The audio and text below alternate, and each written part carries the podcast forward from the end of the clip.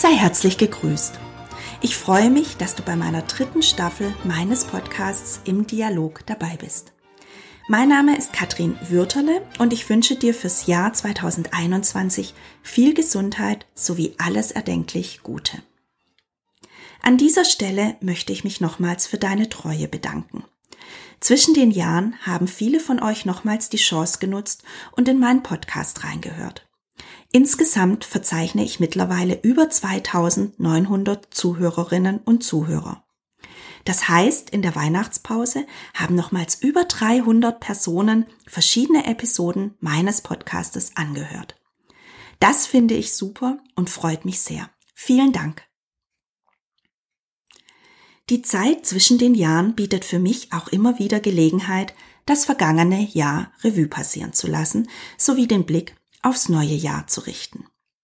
Jährlich formuliere ich hierzu sowohl für den privaten als auch für den beruflichen Bereich verschiedene Ziele. Diese nehme ich zum Jahreswechsel zur Hand und schaue, welche ich davon erreicht habe. Ich reflektiere dabei auch, wie ich sie erreicht habe und wie es mir damit geht.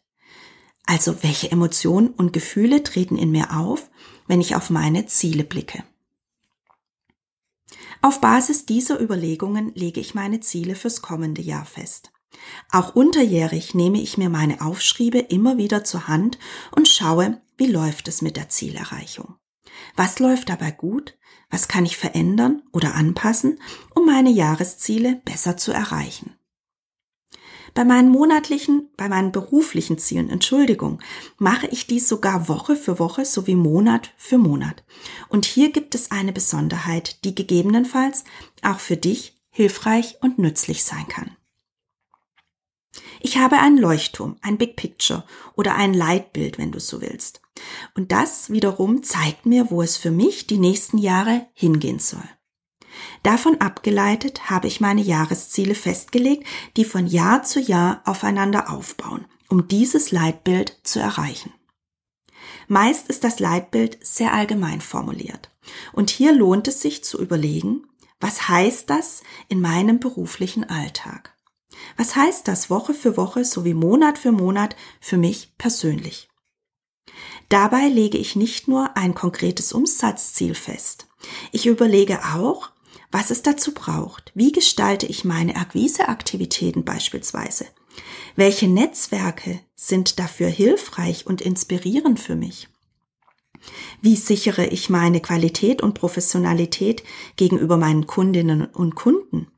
Und was braucht es, damit ich kontinuierlich fit bin und in meiner Kraft stehe? Ich definiere daraus abgeleitet, was das Tag für Tag für mich konkret bedeutet. Welche Aktivitäten und To-Dos resultieren daraus?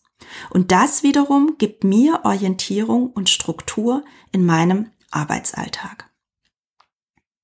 Neu habe ich mir vorgenommen, jeden Morgen einen sogenannten Start in den Tag zu machen. Was heißt das? Ich habe meine To-Dos und Termine für den jeweiligen Tag. Diese schaue ich mir vor Start in, den, in die Arbeit an und reflektiere sie. Ich denke darüber nach, mit welchem Ergebnis wäre ich heute zu den einzelnen Aktivitäten zufrieden. Was braucht es dazu? Wie geht es mir damit? Ich stelle mir sozusagen vor, wie der Tag ablaufen soll, damit ich zufrieden sein werde. Am Ende des Tages lasse ich kurz die einzelnen Termine und Aktivitäten Revue passieren und prüfe, was war gut, was hätte es noch gebraucht und was nehme ich mir beim nächsten Mal vor. Ich bin überrascht, wie gut das bereits läuft. Bekanntlich braucht es ja immer Zeit, bis sich neue Gewohnheiten etablieren. Und hier bin ich offen und ehrlich, in Fleisch und Blut ist es noch nicht übergegangen, aber es fühlt sich gut und leicht an. Und das ist bei der Zielerreichung ein wesentlicher Punkt. Wenn du merkst, dass du mit wenig Motivation oder mit Widerwillen an einzelne Ziele rangehst oder auch dabei Schwierigkeiten hast, dann stimmt was nicht. Das heißt, du solltest dein Ziel nochmals überdenken und gegebenenfalls anpassen oder komplett weglassen. Dann ist einfach die Zeit dafür noch nicht reif. Manchmal braucht es erst andere Schritte, um dann dorthin zu kommen.